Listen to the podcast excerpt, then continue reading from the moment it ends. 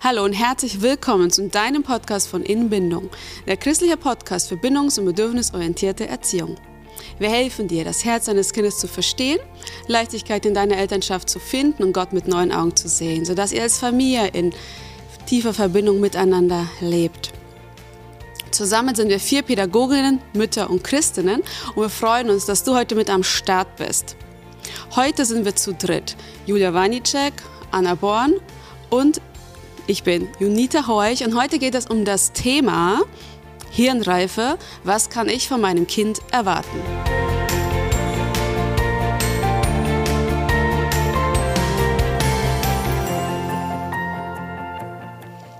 Wir befinden uns tatsächlich in einer Themenreihe. Wir versuchen in wenigen Folgen so die Basic für bindungsorientierte Elternschaft zu schaffen, äh, zu legen, so eine Art Crashkurs ähm, damit man einen Hauch davon mitbekommt, was für eine neue Dimension eigentlich ja, dieser Ansatz äh, mit sich bringt. Wir haben einmal über die Erziehungsziele geredet, was ist das Ziel von uns Eltern.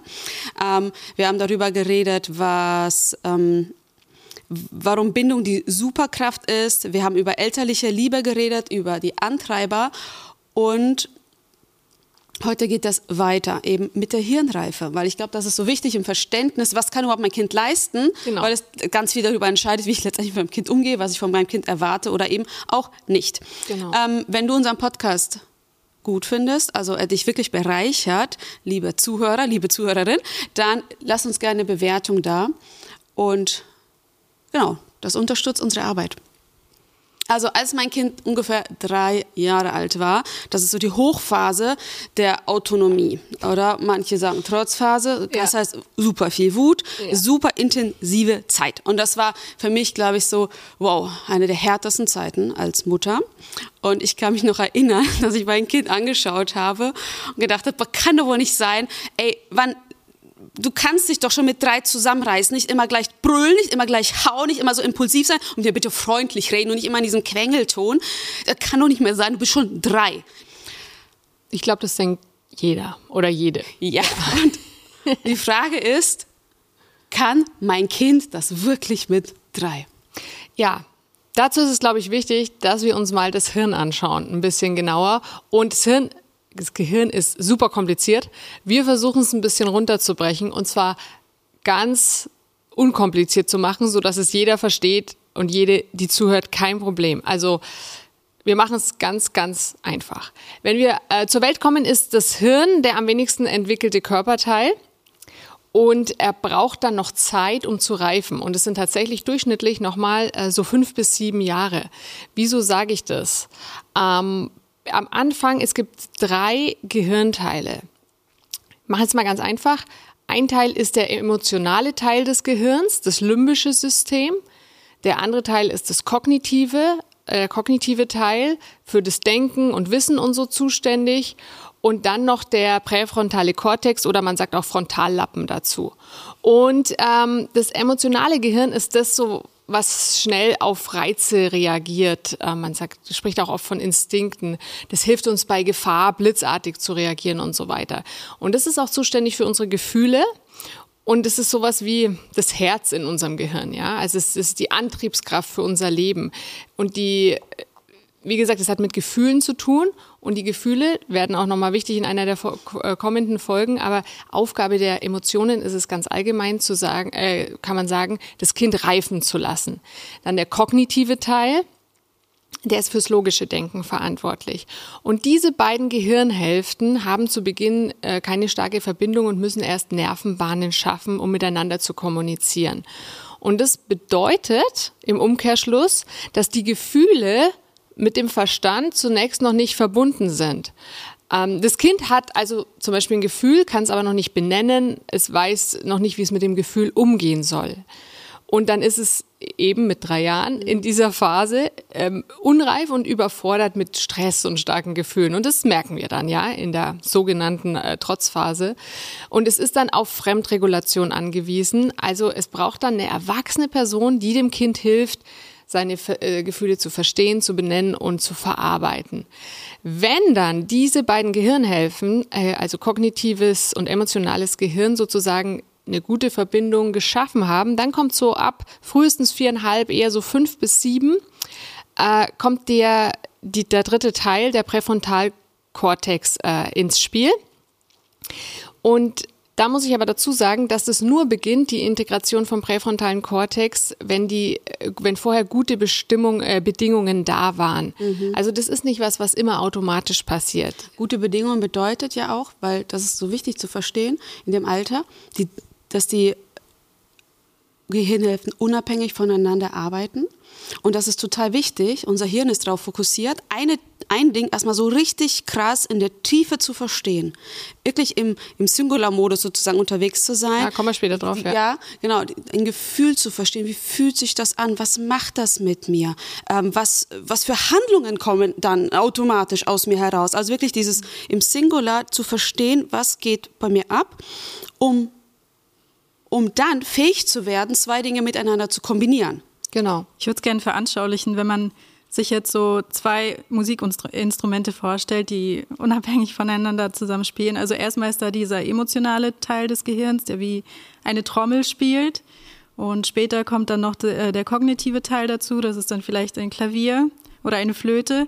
Und sie spielen erstmal ja ein bisschen unabhängig und dann ja auch ein bisschen zusammen. Aber so richtig schön wird es dann, wenn der Dirigent kommt, der präfrontale Kortex und das dann auch dirigiert. Aber der braucht natürlich auch Übung und ähm, ja eine Ausbildung und das sind halt die Jahre, die du genannt hast, ähm, wo der präfrontale Kortex sich ausbildet und die beiden dann in Harmonie miteinander bringen. Ja, das ist voll das schöne Bild, Anna, voll. weil ähm, das, das zeigt auch nochmal, dass ich muss ja auch erst ein Instrument erstmal richtig lernen, bevor ich mit anderen zusammenspielen kann.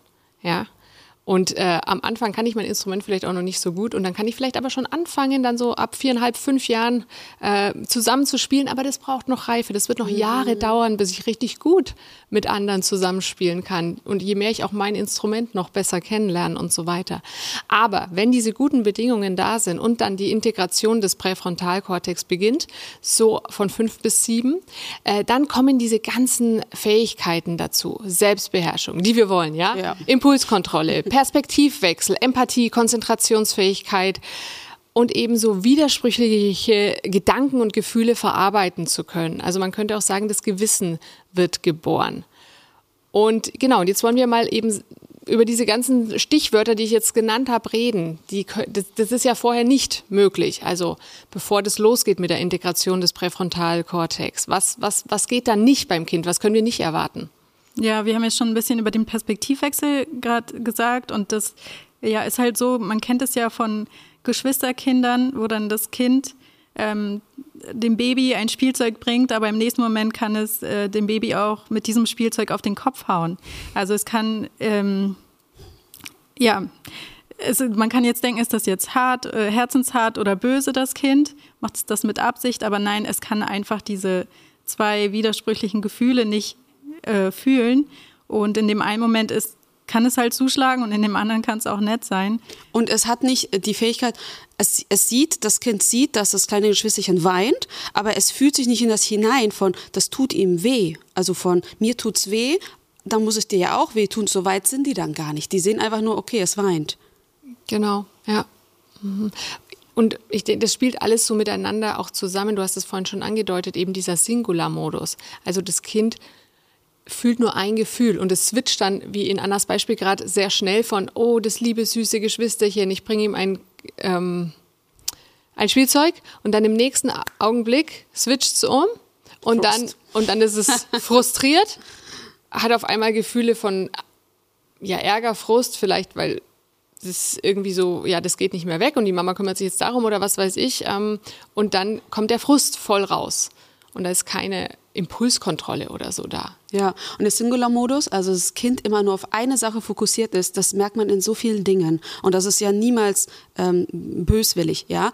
Äh, zum Beispiel, wenn es die Mama mag, mag das Kind den Papa nicht mehr.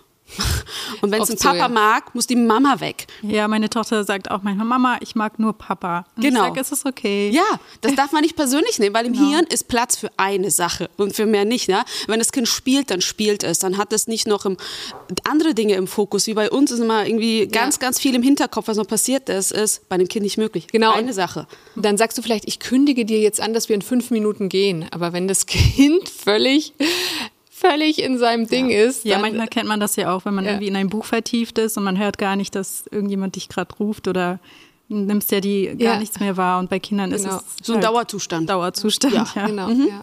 Und das dauert dann einfach, bis es, ja, aber das ist wichtig, was du gesagt hast, das nicht ernst äh, persönlich nehmen, wenn dann, oft ist es ja dann der Papa, der dann nicht so die erste Geige spielt, sondern die Mama, dass das eben, ähm, wenn das Kind gerade so eingeschossen ist auf die Mama, dann ist es dann schwierig für einen, äh, für einen Papa da ranzukommen. Ja. Ja. Gibt natürlich Wege, dass, es, dass man das machen kann. Ne? Ja, Nur darüber reden wir mal anders. Jetzt reden wir darüber, was, wie das Hirn einfach so funktioniert. Auch diese fehlende Impulskontrolle. Ich merke das immer wieder auf so Ge Geburtstagsfeiern, wo dann ganz viele so ganz kleine miteinander sind. Ey, es ist hochreaktiv, ne? Viele kleine Kinder auf einem Haufen ähm, miteinander spielen zu lassen. Äh, die spielen einen Moment und dann ist irgendwas, bam, geschlagen, ja? Und dann Mhm. kommen die Eltern, du kannst doch nicht schlagen, das tut dem weh.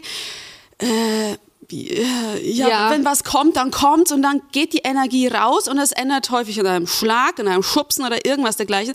Also, dass man sich wirklich ganz bewusst macht, okay, das Kind Perspektivwechsel, es merkt nicht, okay, es tut dem anderen weh, es kann nicht mitfühlen in dem Alter, keine Impulskontrolle und es ist im Singular-Modus, es denkt nur für sich, nur für seine Welt. Mhm. Ich denke, wir Eltern denken halt dann, oh, wie schön, jetzt können die Kinder da miteinander spielen auf dem Geburtstag oder was auch immer. Und wir haben auch mal ein bisschen Ruhe als Erwachsene uns zu unterhalten, was man ja eh schon so vermisst, ja. Ja, absolut. Aber es ist halt leider trotzdem so, dass die Kinder auch in dem Alter, wenn sie noch äh, klein sind, bevor das beginnt mit dem präfrontalen Kortex und natürlich auch danach, ähm, einfach Begleitung brauchen, ja. Also unsere, ja, unser Begleiten als Unsere Erwachsene. Reife brauchen sie. Genau, unsere Reife in ihrer Unreife. Ja. Ähm, übrigens, wir haben ja noch ein richtig tolles E-Book. Das heißt, biblische Prinzipien für eine friedvolle Elternschaft, fünf Wege zu einer starken Bindung. Hey, wenn du das möchtest, das gibt's auf unserer Homepage. Kannst du Kostenlos. kostenlos runterladen, um dich in deiner Elternschaft zu unterstützen. Lass uns weiter gucken, welches gibt's noch. Und zwar kann ein Kind sich nicht konsequent an Regeln halten. Das ist auch etwas, was uns manchmal wahnsinnig macht in dem Alter. Wir sagen, hey, hier steht das Süßigkeitenglas. Also wir sagen es nicht, das Kind sieht, da ist ein Süßigkeitenglas. Ähm, Aber wir sagen, es gibt nur eins. es gibt eins. Und es gibt nur jetzt und später nicht. Und das Kind sagt, aha, okay. Geht hin, holt sich eins, ist fertig. Und nach einer Stunde oder sei es nach fünf Minuten geht's hin und holt sich das nächste. Und dann gehst du zu Kind und sagst, hey, ich habe doch gesagt, das ist nicht. Und das Kind guckt dich an. Und irgendwas kommt vielleicht in der Erinnerung, stimmt. Vielleicht kommt es auch nicht. Ähm, die Sache ist, es kann ja, wieder der Singular-Modus auch. ja, es ist ein bisschen, es kommt ein Gedanke. ich will jetzt was Süßes. Ich will was Süßes Ja. und dann ist das weg von, das Verbot ist dann weg aus dem Hirn und das Kind will einfach nur noch die Süßigkeiten. Und das ist so, und das ist für die Kinder, glaube ich, mal echt auch schwierig, weil wir Eltern dann denken, es ist absichtlich, die wollen irgendwie rücks, links irgendwie. ja, oder sie sind nicht brav oder Ja. sie, genau, sie, Ja, aber nein. Es kommt ein neuer Gedanke, ein, boah, ich habe jetzt Bock drauf. Und wir sagen, bitte nicht hochklettern, das ist gefährlich. Halbe Stunde klettern sie nicht hoch und dann vergessen sie das Verbot und es ist nur noch da, boah, ich habe Bock hochzuklettern, die klettern dann irgendwo hoch, wo es gefährlich ist. Ähm, und das im Hinterkopf zu behalten, sie können sich nicht konsequent an Regeln halten, heißt nicht, dass sich nie an Regeln halten.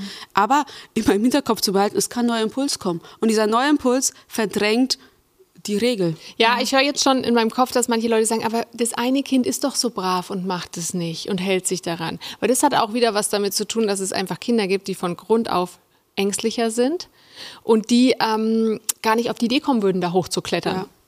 Weil sie das eh nicht machen würden. Den hättest du es aber auch nicht verbieten müssen, weil sie so ängstlich sind. Und das ist völlig okay äh, in dem Alter, dass sie es gar nicht machen wollen.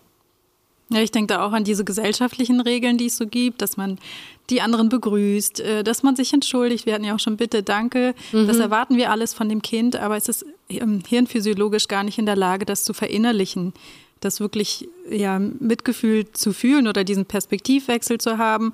Ah, okay, der andere möchte, ist jetzt schön, wenn ich dem Hallo sage Ja, oder, oder- wenn ich mich jetzt genau. bedanke oder mich entschuldige, wenn ich jetzt was falsch gemacht habe. Dazu sind sie gar nicht in der Lage aufgrund ihrer Unreife. Und das ist ja so wichtig, das erstmal zu verstehen, dass man kein böses Kind sieht, Ja. kein tyrannisches Kind, kein Kind, was manipuliert, sondern tatsächlich, ähm, ja, es ist diese Unreife, die es ihnen gar nicht möglich macht. Aber Anna, wie lernt denn dann mein Kind, sich zu entschuldigen oder Bitte und Danke zu sagen? Wie hat, machst du das denn? Ja, also ich habe ja schon erzählt, dass ich ähm, auch mit Zwang gearbeitet habe und Druck und es hat nichts gebracht.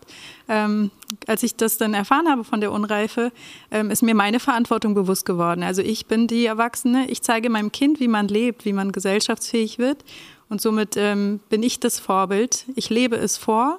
Ich bedanke mich bei meinem Kind, ich sage bitte, ich Oder entschuldige mich, wenn ich, ich entschuldige mich bei meinem Kind, was äh, übrigens ein sehr wichtiges Thema ist Ja. äh, für mich, aber ähm, genau, anhand dessen lebe ich es meinem Kind vor. Und wenn es die nötige Reife erlangt äh, und es auch verstehen kann, dann bin ich mir ganz sicher, ich habe das Vertrauen, es ist in meinem Kind angelegt, wie wir auch ähm, die Pflanze beschrieben haben. Diese Fähigkeiten sind in meinem Kind drin und sie werden eines Tages, wenn das Hirn reif genug ist, auch zum Vorschein kommen. Und ähm, meine Kinder sind jetzt sieben, sechs und vier und ich merke langsam, die Frucht geht auf. Absolut. Also Absolut, ja. nicht immer, sie verfallen auch immer wieder in Unreife, das ist klar, aber ich beobachte unter ihnen ganz oft, dass sie sich entschuldigen oder Ja. bitte und danke Und dass sagen. sie sich bedanken. Genau, Ja. also auch bei anderen. Wobei, wenn sie dann sehr schüchtern sind, kann es auch nochmal sein, dass sie es bei anderen sich nicht trauen. Und dann Richtig. sage ich halt manchmal, hey, gefällt dir das, was der oder die dir gegeben hat? Und er so, ja, das ist total toll. Und dann sage ich, okay, was können wir machen, um das der anderen Person zu sagen? Und dann sagen sie, danke, dass du mir das geschenkt hast oder so, ja? Ja, vielleicht auch nicht, aber dann äh, Ja. bin ich wieder in der Verantwortung Genau, als genau. Erwachsene zu Mich zu sagen, bedanken. mich zu bedanken und sagen, das hat meinem Kind gefallen. Ja, Danke, dass du dir ähm, Gedanken gemacht hast, Mühe gemacht hast äh, ja. wegen dem Geschenk oder ich gehe auch mal hin und sage, oh, es tut mir leid, mein Kind hat gerade deinem anderen Kind Sand, äh, deinem Kind Sand auf den Kopf geschüttet. Es, äh, Ich Ja. hätte besser aufpassen sollen, es tut mir voll leid. Also ich, nehm über, ich übernehme vollkommen die Du, Verantwortung genau. für mein Kind, weil es nicht reif ist, aber ich bin reif, ich bin die Erwachsene. Und somit ja, gleiche ich das dann aus. Genau, du entschuldigst dich nicht nur bei dem anderen Elternteil, du entschuldigst dich auch bei dem anderen Kind. Richtig. Ja, und da kannst du voll den Druck rausnehmen. Ich mache das auch, wenn äh, ich irgendwann ein Kind irgendwas mache, also irgendwas Gutes, und dann stehen die Eltern mal mit das jetzt sagt Danke. Und dann sage ich, und ich merke, das Kind traut sich einfach nicht. Dann sage Ja. ich, ich habe die Augen gesehen. Die haben gestrahlt, das war Dankbarkeit. So, einfach den Druck rausnehmen, das Kind muss es nicht sagen. Und, ne, und ich übernehme die Ja, und Verantwortung. das Kind halt nicht bloßstellen in so einer äh, Ja, mit so Situation, Scham dass man jetzt arbeiten. sagt, oh, jetzt Ja. sag aber Danke und wir Ja. gehen jetzt nicht weg, bis du Danke gesagt Oh hast. ja, da gibt es so. auch wirklich so ganz knallharte Sachen dann in der Situation. Ja, okay, also ähm, das Kind kann sich von sich aus nicht an gesellschaftliche Regeln halten. Ne? Und ein Punkt ist, glaube ich, auch ganz wichtig, was aber, ich glaube, in unserer Gesellschaft so rumschwert, ist, dass das Kind nicht bewusst provozieren oder manipulieren kann in dem Alter. Weil dazu brauchst du ja einen Perspektivwechsel. Du musst wissen, okay, wenn ich das und das mache, dann passiert das, dann fühlt sich die Person so und Genau. so. Wenn ich das aber machen würde, dann wird die Person, also du musst komplex denken können. Du musst wissen, was der andere denkt, wenn du so und so handelst. Und Ja. dazu brauchst du die Hirnreife. Dazu brauchst du Hirnreife. und deswegen, wenn, wenn Leute sagen, mein Kind provoziert mich oder es manipuliert mich, Achtung, das kann es meistens nicht, wenn ihr das sagt. Wenn ein einjähriges Kind oder zweijähriges Kind immer wieder den Löffel fallen lässt, dann ist es nicht mal provozieren, um uns zu ärgern, sondern Kinder in dem Alter Ursache Wirkung. Mega. Ja, die wollen rausfinden. Okay, ich lasse hier irgendwas fallen und oh, und dann kommt es wieder hoch. Die Mama hebt es wieder auf. Macht sie das auch? Das wenn macht ein schönes Geräusch. Ja, macht ein schönes es ist Geräusch. total spannend. Das ist so die, die Erkundung eines physikalischen Gesetzes. Wenn ich den Fernseher anmache, schreit mein Papa genauso wie gestern? Einfach, einfach nur, nur dieses Was, wenn dann Prinzip, das erkunden die und das deuten wir Eltern häufig als Manipulation, Provokation. Ja, Ist- oder wenn das ich ist den Lichtschalter mache, ja. ja, weil es ist- ausmache. Ja, genau. Aber zu wissen, hey, das, ich, das nimmt bei uns unheimlich viel Luft raus und diese Wut, mein Kind macht das extra und es will mir was Böses. Nein, Ja, das ja. macht's nicht. Das Nee, löst das es, hat, hat bei mir unheimlich viel gelöst, mich davon los äh, zu können. Genau. Klar ist es nervig, wenn ein Kind immer wieder etwas tut, wobei ich immer wieder deutlich mache, dass es mir nicht gefällt. Und da kommen wir wieder zu der Verantwortung. Dann schaffe eine Umgebung, ähm, wo das Kind das nicht mehr, dann ist die Fernbedienung halt weiter oben, wo das Kind nicht Ja, ran- oder dann gehe ich halt hin zum Lichtschalter und neb die Hand drauf und sage, pass auf, wir möchten das nicht, das stört uns, komm, wir machen was anderes, wir schauen ein Buch an oder sowas. Also wir sind in der Verantwortung, als reife Erwachsene das unreife Verhalten auszugleichen in einer liebevollen Art und Weise, nicht mit Druck und Strafe und Anschreien und so weiter. Und da möchte ich an der Stelle nochmal sagen, es kann natürlich schon sein, jetzt kommen bestimmt Eltern und sagen, ja, mein Kind kann sich aber an die Regeln halten. Also wie gesagt, einmal ist es eher vielleicht eh ein Kind, das das eh nicht gemacht hätte, weil es ängstlicher ist oder so oder so, was weiß ich. Und es heißt ja nicht, dass das Kind noch gar nicht irgendwie empathisch ist oder sich nie an Regeln halten kann. Nur es ist halt immer noch unreif und das Hirn entwickelt sich noch, der präfrontale Kortex, und es dauert einfach und es wird immer wieder Zeiten geben, wo es zurückfällt und wo, wo sich die Unreife zeigt. Es kann sich vielleicht mal zeitweise an Sachen halten oder in einem bestimmten Bereich klappt es ganz gut. Ja. In anderen nicht so. Und ich, ich glaube, ich habe also ich hab das bei meinen Kindern beobachtet, dass das auch belastend sein kann für die Kinder. Dass sie so getrieben sind manchmal von ihr, ihren Gefühlen, von den Impulsen, von, von, ihrer Singu, von ihrem Singular-Modus. Das ist für sie richtig herausfordernd. Und dass sie häufig, das, die, da, die wollen ja das Gute, sie wollen kooperieren, aber sie sind dazu nicht fähig. Und ein Bibelvers, der war für mich mega augenöffnend in diesem Kontext, das ist, der steht in Römer 7, Vers 18 bis 20. Ich lese einen Teil davon vor, ne, das ist ein komplexer Gedankengang, aber ich nehme nur einen Gedanken aus diesem raus. Äh, da heißt es, denn denn immer wieder nehme ich mir das Gute vor, aber es gelingt mir nicht, es zu verwirklichen. Wenn ich Gutes tun will, tue ich es nicht. Und wenn ich es versuche, das Böse zu vermeiden, tue ich es doch. Aber wenn ich tue, was ich nicht will, dann tue ich nicht ich es, sondern die Sünde in mir. Also da ist, sind Erwachsene, die Kampf haben von ich will das, ich mache was anderes und ich will nicht das Böse, aber das Böse passiert. Das ist ein Kampf, den wir Erwachsene auch haben. Genau. Die Bibel nennt das Sünde.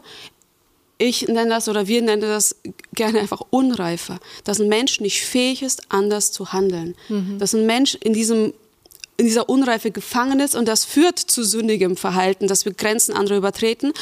Und ich finde diesen Vers so krass, weil es den inneren Kampf von Erwachsenen beschreibt, Genau. den kleine Kinder ebenso haben, diese Unfähigkeit und die Lösung. Die Lösung, die hier beschrieben wird, heißt ja dann, wer, wer ist das, der mich befreit? Wer, und dann heißt es, Gott sei Dank, Jesus Christus, unser Herr. Also Gott, Jesus ist der, der uns aus, dieser, aus diesem sündigen ähm, Miteinander befreit, dass ich fähig werde, das Gute zu tun. Er ist derjenige, der das ausgleicht. Er ist der, der die Verantwortung übernimmt. Er ist der, der, der, der vermittelt. Und genau das sind wir auch für unsere Kinder. Und das finde ich, ey, ich finde das, ich finde das so krass. Also was, was diese Sicht mit mir selber macht, in meine Beziehung zu Gott, aber auch zu meinem Kind. Ich bin diejenige, die die Verantwortung übernimmt. Ich bin diejenige, die meinem Kind aus dieser Unreife heraushilft, die schaut, was brauchst du, damit du nicht übermannt wirst? Was brauchst du, damit du fähig wirst, Gutes zu tun, aus dieser Unreife herauszuwachsen? Genau, also es ist die unreife Natur, die die Kinder noch stärker haben. Wir sollten als Erwachsene schon reifer sein, aber wir sind auch nicht völlig reif. Auch wir, wie Paulus schreibt, wir haben diese Probleme und wir sind reifer, aber nicht äh, vollkommen in der Reife angekommen. Ja. deswegen haben wir auch in der ersten Folge gesagt, dass äh, es ein Prozess ist, den wir gehen, auch als Erwachsene, durch diese Elternschaft. Wir entwickeln uns auch weiter, wir entfalten auch weiterhin unser Potenzial. Und genauso wie wir gnädig jetzt auf unsere Kinder schauen können, weil wir wissen, es hat mit ihrer Unreife zu tun, genauso können wir auch gnädig mit uns sein Ja, und absolut. auf uns blicken. Absolut, weil das ist, finde ich, die Parallelität zwischen Erlösung und Erziehung. Dass so wie Jesus mir begegnet, so darf ich meinem Kind begegnen. Genau. Und, und sich bewusst, weil ich glaube, dass wir ab diesem, wenn wir so Erlösung verstehen, dann, also es hat in mir so viel, so viel ausgelöst, so viel Befreiendes, so viel Verbindendes Gott gegenüber, weil ich Gott neu verstanden habe, was wirklich Erlösung bedeutet. Genau. Und ich denke, es wird, darum wird es ja auch gehen in Zukunft, in den nächsten Folgen. Wie wird man reif? Wie wird man gut reif? Und trainiert nicht nur reifes Verhalten an, das eigentlich gar nicht wirkliche, echte innere Reife bedeutet. Und klar, wir konnten das jetzt hier nicht in, in der Tiefe be, bearbeiten. Ja. Ja, wir hoffen, dass wir jetzt äh, so ein ja, Umriss geben konnten, Genau. dass es äh, nicht dieses tyrannische Kind gibt, sondern das unreife Kind. Und ähm, ja, Gott uns, hat uns so geschaffen mit Gefühlen, auch mit unserem Eigenwillen. Der ist ja auch sehr wichtig, dass wir uns frei entscheiden können. Und es geht nicht darum, diesen Willen zu brechen, sondern ähm, ja, ihn in gute Bahn zu lenken. Und ja, wir haben jetzt ähm, zusammengefasst, dass äh, wir rei- unreif geboren werden und dass wir als kleine Kinder viele Dinge gar nicht leisten können. Ja. Äh, Reife passiert mit der Zeit und mit den guten Bedingungen. Genau. Äh, der Reifeprozess beginnt ungefähr mit fünf Jahren. Ähm, natürlich ist jedes Kind auch anders und äh, hat andere Bedingungen. Ja, und Reife kann nicht antrainiert werden von außen. Also wir können es nicht anerziehen. Und genau. In der nächsten Folge wird es darum gehen, wie wird mein Kind selbstständig? Das Zusammenspiel von Autonomie und Selbstständigkeit. Und wir freuen uns, dass du heute wieder mit dabei warst und wir erwarten dich auch beim nächsten Mal. Bis dahin, alles Gute.